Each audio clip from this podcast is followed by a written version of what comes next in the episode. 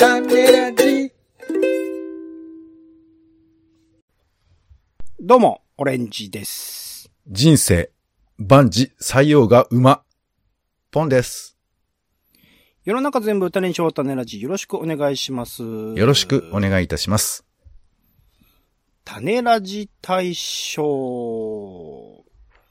種ラジの二人が年間の何でも年間ベストを語ります。ということで、えー、もうね、えー新年明けましておめでとうございますともうすでに言っておりますが、新年が明けまして2022年になりましたけれども、まあ、2021年の、まあ、いろいろと、おー種ラジの中でも紹介したりとか語ったりとかしてきましたけれども、その、まあ、カルチャー、それこそテレビであるとか、映画であるとか、本であるとか、イベントであるとか、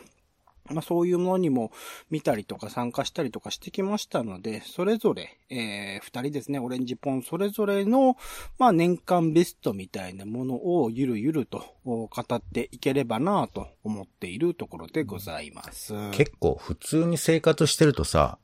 はい。この、去年何見たみたいな総括って言うと大げさだけど、そういうのあんましないよね。いや、難しいところで、僕、そのツイッターのタイムラインとか見てると、ねほぼほぼみんなしてるので、なまあ、人によるって感じですあのーね。俺は少なくともしなかったね。まあまあ、僕はラジオやってるからちょっと一応しますけど、でも友達と去年のベストってことを話すとか、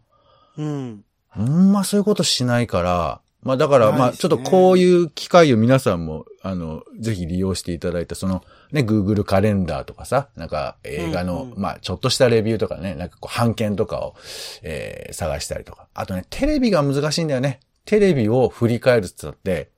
うん。記録結構取ってなかったりするから、まあ。聞いていただいて、よし、今年は記録取るぞとね、思っていただいてもいいかなとも思います。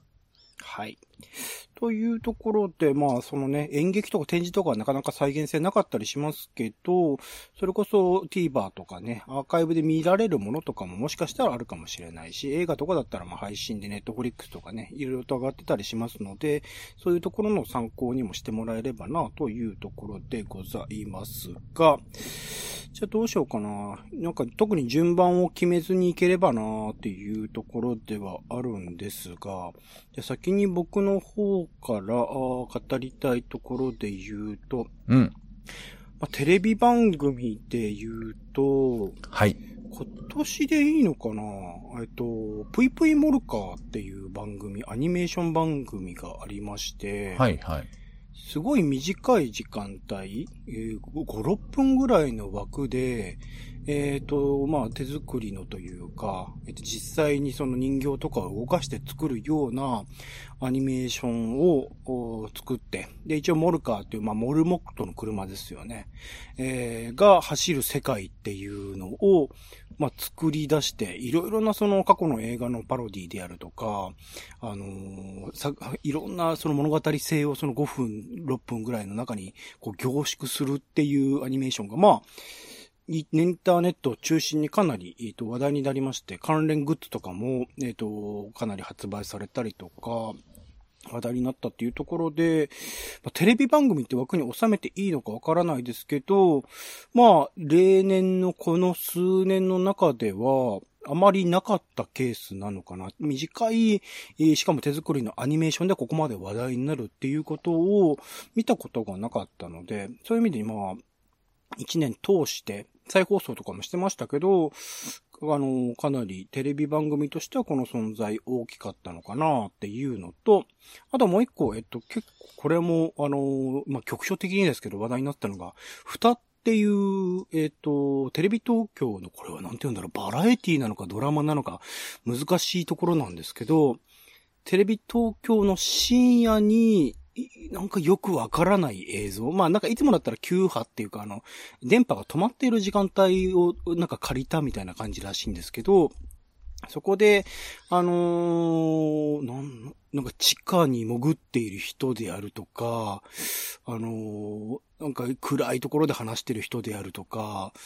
あの、どっかからのその監視カメラの映像であるとか、そういうものを、こうミックスする形というか、いろいろとこう、組み合わせる形で映像を映し続けるっていう、それを何日もこう続けているっていう企画があって、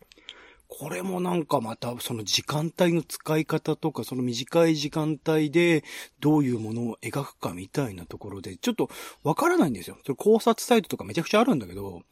うん、結局これは何だったのかみたいなことをなんだかよくわからないけど、そのわけのわからなさも含めて、今年一年のそのテレビ番組としてはすごく印象に。最近もあの、渋谷でね、えっ、と、光栄の上のところで展示会とかやってたりしましたけど、なんか余韻、あの、社会に対する余韻の残し方的な意味合いでも、これはやっぱ2021年のテレビ番組をまあ代表する存在の一つなのかなっていうところで、個人的にはテレビ番組としてはぷいぷいモルカーとおフタっていうところを選ばせていただきましたかね。これ見てますポンさん。いや、まあ、ぷいぷいモルカーは、うんあの、なんか放送上は、えー2021年の1月から3月ぐらいでやってたらしいんですけど、うん、うん、うん。何のタイミングか忘れたけど、オレンジさんに紹介されたからかな。あのー、アマゾンプライムで流れてはいたんで感覚的には、あのーなん、なんか忘れちゃったな。あのーえ 全然思い出せない。あの、同じ番組を2回繰り返すアニメあったじゃん。あえっれ。と、ポプテピピック。そうそう。ポプテビビック感で、俺、ちょっと見てたの。わあの知らないでね。どんな感じかなと思って。そしたら、あの、意外に普通で、普通に可愛いって感じで。でもかなりアナーキーな世界観を描いてますよ。あー うんそうね。まあまあ、だから、あの、全部きっちりは見なかったですけど、まあ普通に、あの、美味しそうな食感と、あと、そのね、人間の出方とかね、人間って基本なんか出てこないっていうか、その、すごい乱暴な扱いっていうか、1話とかもなんか、ひどい目にあっもんね、人間ね。そ うそうそうそう。人間、まあ人間がひどいんですかね。そもそも人間がひどい扱いをしているから、ひどい扱いをされるっていう、そう。因果応報の話ですよねだからあの、。せ世界観の整理みたいなものがちょっとずれてて、なあの辺とかが、あの、まあ、非常にこう、プライベートな作り方してるなっていう面白みを感じましたよね。うん。ミサトさんっていう、まあ若いアニメーションクリエイターの方が自分自身でほぼ全て構築して、なんかモルモットも、あの、実際にリアルなモルモットが映るシーンあるんですけど、それもミサトさんが、あの、あの飼ってらっしゃるというか、ペットの、えー、モルモットらしくって、本当に手作りでもう作り上げたみたいなところも含めてちょっと感動するし、多分世界的にも注目をされるであろうなっていうミサトさんというクリエイター自身はっていうところは思いましたね。それをまあテレビでやったっていうのは面白かったですね。あとは、蓋はね、うん。俺見てないんだけど、はい。あのーまあ、こういうのって話題になるじゃない？なんか。うん。だけど、出会い方が難しいなと思うんだよね、本当に。うん、うん、うん。うんなんかこう、話題になった後に見ちゃうのは、まあ、しょうがないんだけど、この、本当にレアな形でしか出会えないから。うんだけど、その、まあまあ、あの、知らないよ。俺見てないから適当に言うけど、こういうなんか仕掛けがあるとか、その、うん。そのリアルタイムで見て、え、何これ？って思う感じとかが込みで楽しいわけじゃん。うん。だから、種明かしをすることの、なんていうかこう、す切なさと難しさと、なんかこう、う上目線的な感じがなんか難しいなと思ってて、うん。最近はね、似たような番組の話を聞いたんですよ。えっと、A マストのやつ？ああ、もうほら、言っちゃうでしょ？はいはいはい。これ言っあ、うん、もうそうなのですけど、難しいよね。俺も言わないように今思うけど、こうやって会話でコミュニケーション取るとこうなるじゃん。だって、A マストのやつはもうだって自然に出会うこといやいやはありえないもの。これまあ、いやそうなんですけど、いや、うんここういう話の積み重ねだと思うんですよね。なんかこうんう、過去に見たあれも、全部謎を一個一個鍵をかけて、鍵を開けて解いていっちゃった方がいいのか、本当はどっちなのかって分かんないままに死蔵していく感じとかも俺は好きだったりもするので、あの、うんべ別に、あの、ダメだって言ってるわけじゃないんですけど、なんか扱いが難しいなっていうか、あの、でもまあ、再現性がないですからね。再現性がないから、まあ、再現とかこれから先、これから先ってもう新しいものを見つけるしかないじゃないいやいや、まあ、だから番組を振り返るっていう意味では、いや、俺らはいいのよ。俺らはそういうう捉え方で見る人もいるけど、いろんな人がいるから、初めて出会う形のパターンっていろいろあるじゃない。でも、そう、まあ、だから、これから先ってことですよね。いやいや、過去の A マスの作品もそうだし、え、いや二人についても、これからゼロから出会うことありえないでしょ？だって流れないんだから。いや、消費速度が僕らは速いから、例えば映画とかでもそうですけど、あの、うん一番最初に見なきゃいけないと思ってる人もいるけど、多分本当に10年後パッと見て、あ、こんな映画だったんだって思う人もいるじゃない。うん、うん。で、テレビに関してはそ速度が速すぎるんだけど、だって A マスターのつい先々週ぐらいでしょ？うん。だからまあ、あの、難しいなっていうのはまあ、気持ちはわ分かってもらえるといいかなって思いますけどね。うーん。はいまあまあないと思いますけどね。うん そういう狙いで多分番組も作ってるいやし、いいのよなんか実際検索してみてそういう構成になってるしいやっていうところで。まあ、向こうはいいんだけど、俺、俺ら側っていうか見る側としてね、いろんなうんうん消費の仕方があるんだけど、その謎を解いた後で見る可能性が最近はすごく高いから、なんかその辺が、あのーバッチリ楽しむにはどうしたらいいのかなとかね、なんか思ったりもしますけど。はい。まあだから全部テレビ見るしかないんですよね。死んじゃうからね。うん。うん。はい。どうですかポンさんは？えーいや、まあちょっとそういうなんかこう、業界的な流れで言われると全く僕のコメントはゼロみたいなもんですけど、うんうんテレビね、まあ、去年見てたのは、まあ、空手バカ一台だけですから、もう基本的にはそれ、去年？去年2021年？あ、言ってましたっけ？空手ばっかり一覧なんてありましたっけ？空手バカ一台がね、もう本当に、えー、やってましたよ。東京 MX テレビで。もういやう、んだその知ら、あの、まあ、その、どういう時代がどうとかは僕はわからんですけど、うん。まあ、これ、空手バカ一代っていうのは、まあ、要は、えー、アニメ版竹井壮だと思ってください。アニメ版竹井壮？っそう。竹井壮ってほら、えっ、と、地、地上最強でしょ？百獣の王の上に立つ男でしょ？て言うてますな。はい。それのアニメ版だと思ってください。はそう。いや、だ彼がよく吹聴してたじゃない。ね。ライオンは、えっ、と、この、えー爪で書き、書こうとするその脇が甘いんで、その脇をグッと押さえて、それ痛いとその瞬間に、こう、えー膝十字固めでやっつければいいみたいなこと言うじゃない？時々。あ。はあ、はあ、はあ。あれを、えーやってたのは、実はこの空手バカ時代なんですよ。パグリ？パパグった？まあ、だから僕ら気がつかなかったけど、竹井壮はここの世界観で生きてたのよ。へえ。だから気がついてた人も多分いたと思うけど、別にパクリじゃなくて、あの、直接言ってなかっただけだし、あと逆に言うと、この空手バカ時代読んでた世代は、全員みんな思ってたと思う。最強ってなんだって。でこのうん、まあ、あえーて、アマン、えーアニメかな？アニメの主人公のアスカケンっていうのは、もうとにかく一番強くなりたいわけ。空手の道で。でも本当世界中を回るっていう風な物語なんですけど、まあ今考えたらこの価値観自体がよくわかんないじゃん。そうね。そう、わかんないんだけど、でも、なんかこう、一途で、まあ、だって言えばそのさ、まあ、あの、孫悟空とか、ドラゴンボールとかのそうでもあるわけですよ。うん、うん、うん。だって悟空は、平和を守りたいんじゃなくて、強い奴と戦いてえでしょそうですね。そう。とりあえずはね、途中からなんか正義感みたいなの出てきますけどね。なんか戦いの途中ではね、クリリンがどうとかなんか言うけど、基本は強い奴と戦いたいわけじゃん。おら、ワクワクしてきたぞってそういうことじゃん。はいはいはい。それを、この空手ばかりでずっとやってたんですよ。はい。元祖なんだ。元祖ドラゴン。ボール。まあ、元祖と言ってもいいでしょう。はい。うん。って思ったら、もうこれ見たら全コンテンツの親だよね。はそう。すごいよ。もうちゃん、全部やってるし、放送禁止用語もバンバン喋ってるし、もうだからすべての あ。コンテンツの、そうだそうなんですよ。だから、この、それ、その部分の層はちょっとどうなんだってありますね。はい。そう、だからあの、地上波では流せない P 音ね、を、えー、その、配信系で確認をして、あ、こう、なるなるほどね、その、アメリカの人たちのその、用語を言ったらいけないんだなとか、いろいろそういうことを、あのね、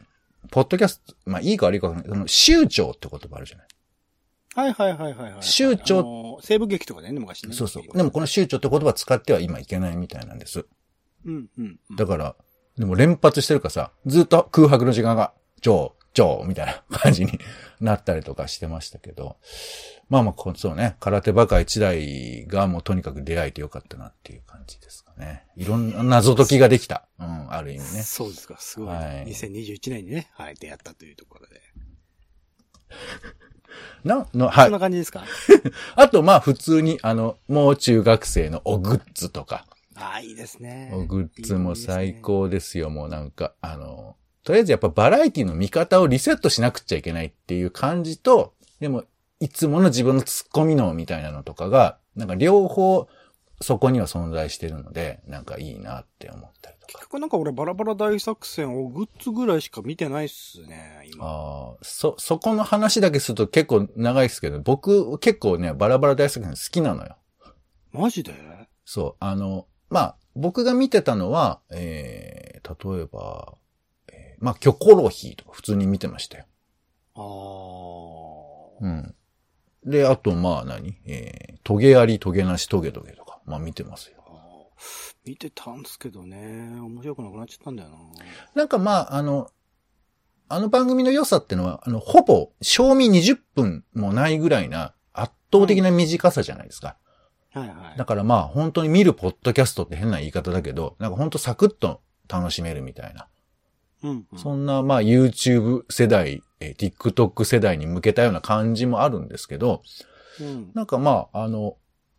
女性だからっていう言い方はないんだけど、その、なんていうかな、なんかハードな笑いとったるでのり、ななんつうんですかね、なんかまあ、別に同じなんだけど、別に、あの、今までとね、うん今までと同じなんだけど、キャストが違うだけで、なんか食感が違ってる自分の変な感じとかも確認できるなとかね、うん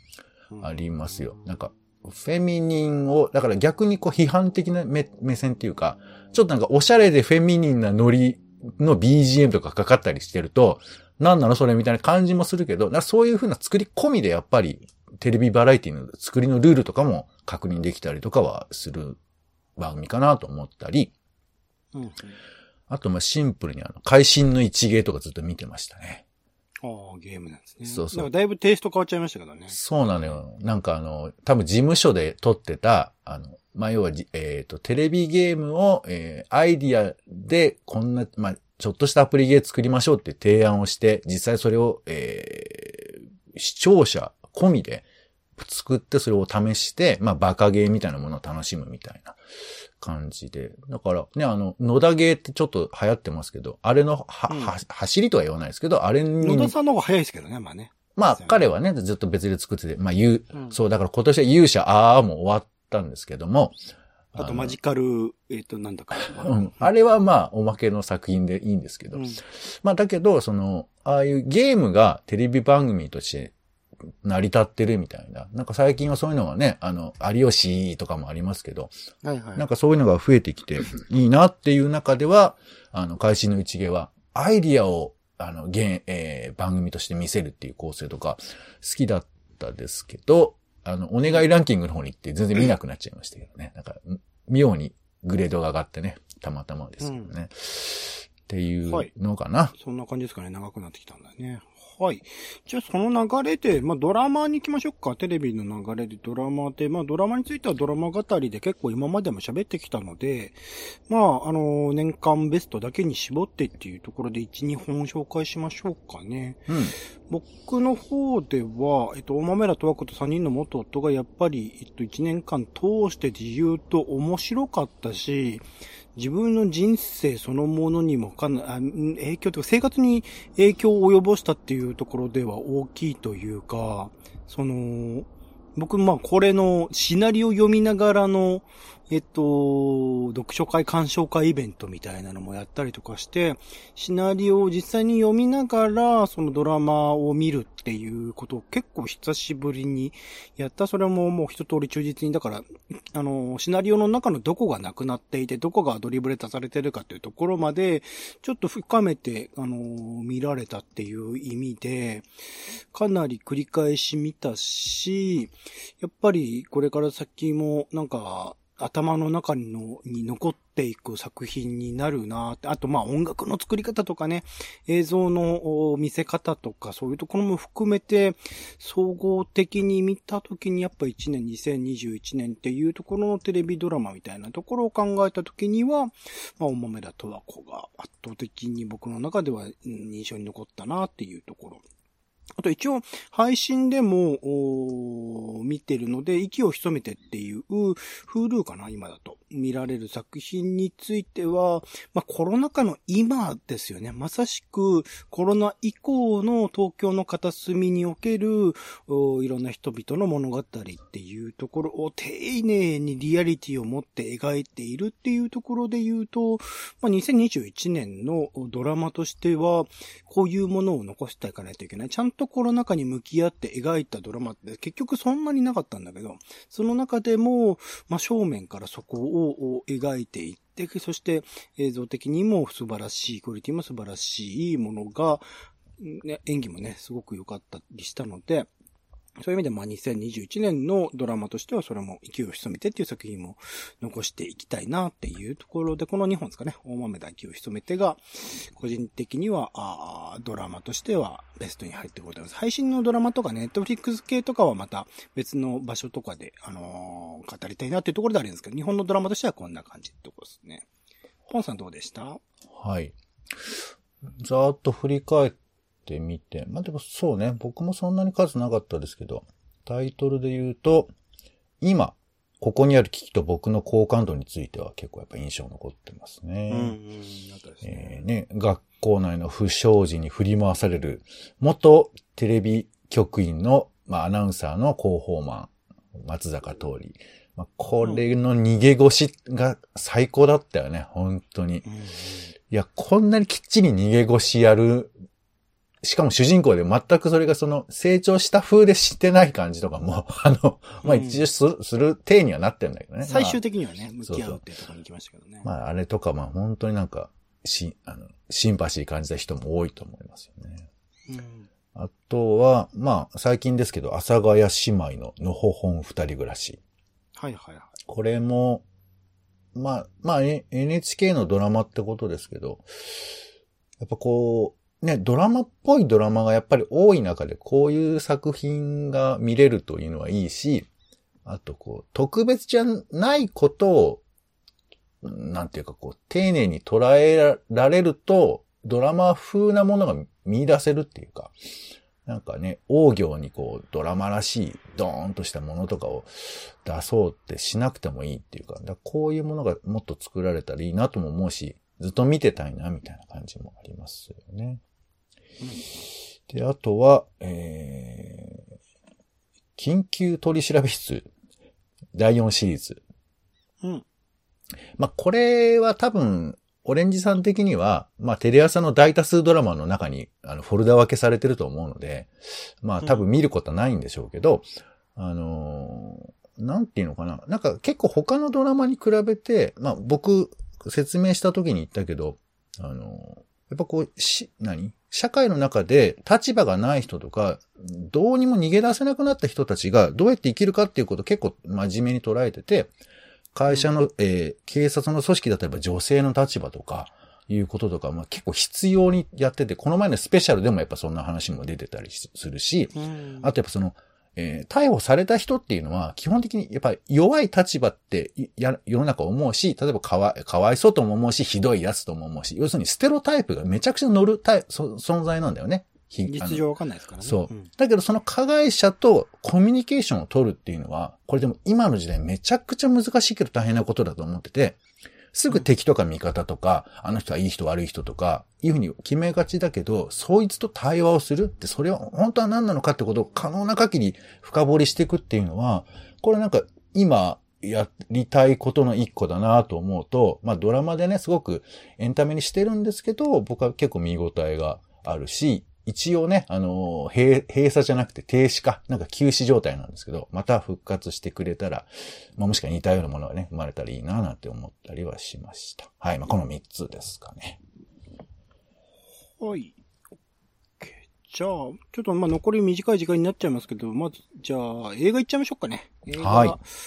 これもまあ、喋ってることは多いので、印象に残ったもの1、2個ぐらいでいいかなと思ってるんですけど、うん、個人的にはまあ結構見た200ぐらいは見てるんですけど、えっ、と、やっぱり前期の一番だったノマドランドが、やっぱ年間通しても僕の中では一番印象に残ったなというところ。まあなんか一人の女性、まあそれこそそんな若くない、女性を主人公としてずっと映し続けているっていうその見せ方、その、彼女自身の人生をずっとこう追い続けているような感じの映し方も含めて、新しさもちょっと感じたところはありますし、現代を描いていながら、なんともその景色としては西部危機チックであって、その普遍的、まあアマゾンのね、工場の話とかめちゃくちゃ現代的な話だし、まあ今だからこその、その車に乗ってアメリカ中をこうずっと走り続けて生きていくっていう人生みたいなものはあるんだと思うんですけど、でもなんか普遍的な生きるってどういうことか、人生ってどういうことか、それこそまあ、この先においてもアメリカの、そもそもアメリカ人ってこういうふうにいろんなところを渡り歩いてきてきたよね、みたいなところも映しているっていう、それをなんて言うんだろう。その、意図的にこう計算し尽くして作ったっていうよりは、まあ演じてる人もね、えー、主演のフランシス・マクドーマンド以外、あともう一人二人ぐらいは俳優さんいるんだけど、それ以外実際にノマド生活をされている人とかが出演しているとかっていうところで、まあかなりこう、自由さも描き、あの、残しながら映画としてはすごく、あの、完成度が高いって言うと変です。まあアカデミー賞でもね、作品賞を受賞してますんで、そういう作品ではあるんですけど、なんか、すごい作り方ですごいものを作ってしまって、かつ、まあ、ずっと残る作品になっていながら、うん、2021年のこのコロナ禍以降っていうところも、しっかりこうキャプチャーされて、それはあの、撮影のタイミング的に今たまたまではあるんだけど、なんかそういうところまで漏らしてるっていう意味で、なんかまあ、なかなかこれ以上これを超えるような作品には出会えなかった。これ多分、あの、僕この後、えっと、ディズニープラスとかで配信で見たんですけど、そこで見ると全然魅力が失われるというか、全然違う鑑賞感になっていて、まあこの時代において映画館で見るということの重要性みたいなことを証明したというか、まあ、あとデューンっていうね、作品、あれはもう映画館で見ないと意味がないぐらいの作品だと思うんですけど、そういうことを証明した作品という意味でも、すごく価値がも高いものであったな。あと、そう、日本国内においてね、パンフレット問題っていうのがあって、あの、ディズニー参加に20世紀フォックスが入ったりとかして、パンフレットが作られない作品っていうのがただ、あの、ちらほら出てたんですけど、ノマドランドについては公開当初は作られなかったけど、後から作って出来上がったっていう流れがあって、なんかそこら辺のこの作り手側とか日本における配給会社にの努力みたいなものも見れたっていうところが、個人的にはすごく印象に残っているものだったりするので、そのいろんな観点から見た時の総合的な評価として、やっぱ2021年の映画としては僕はノマド、まあアメリカとかだからね、去年の映画になっちゃうんですけど、日本公開は今年っていうところで、ノマドランドを選びました。あとまあ花束みたいな声をしたってね、ねえー、これも大豆だと同じく坂本裕二さんの脚本作品ですけど、これも、まあ、日本の映画の中ではっていうところで、えー、一応ピックアップしました。なんか、ずっと、えっ、ー、と、麦と絹という二人が僕の心の、まあ多くの人は言ってますけど、心の中に頭の片隅に残ってしまうぐらい好きになってしまったキャラクターだったので、そこら辺も含めて、マドランドと花束みたいな声をしたという、一応2本を選ばせていただきましたが、ポンさんはどうでしょうかでしょうか？ポンさんの映画。花束みたいな恋をしたはね、あの、宝、うん、吉っていう漫画があるんですけど、これで紹介されてて、はいはい、俺一体どう見てたかなみたいなこととか、ちょっと振り返りながら、うん、あの、うん、咀嚼をしてたので、あの、はい、な、なんとなくいい映画だ、映画だったなと思ってる人は、あの、宝吉っていう漫画を見てもらえると、あの、うん、いろいろ、あの、ごもごもしていいと思うので、読んでいただきたいですかね。ね。僕は今年、えー、2021年は、えっ、ー、とね、まず台湾映画をすごい見た年でした。うんうんうん、なんかやっぱりこう、ね、あの、なかなかこう、いろんな話題にはなるけど、実際行くこともできないから、うん、なんか覗き見するのに映画かなってことで、えー、まあ、変更っていうね、返す学校ですけど、このホラー映画なんかも台湾なんですけど、はい、まあ、これ、あの、向こうでも大ヒットしたし、とっても面白かったです。まあ、この辺始まった後、日常対話とか、一秒先の彼女とか、この辺見たんですけど、うん、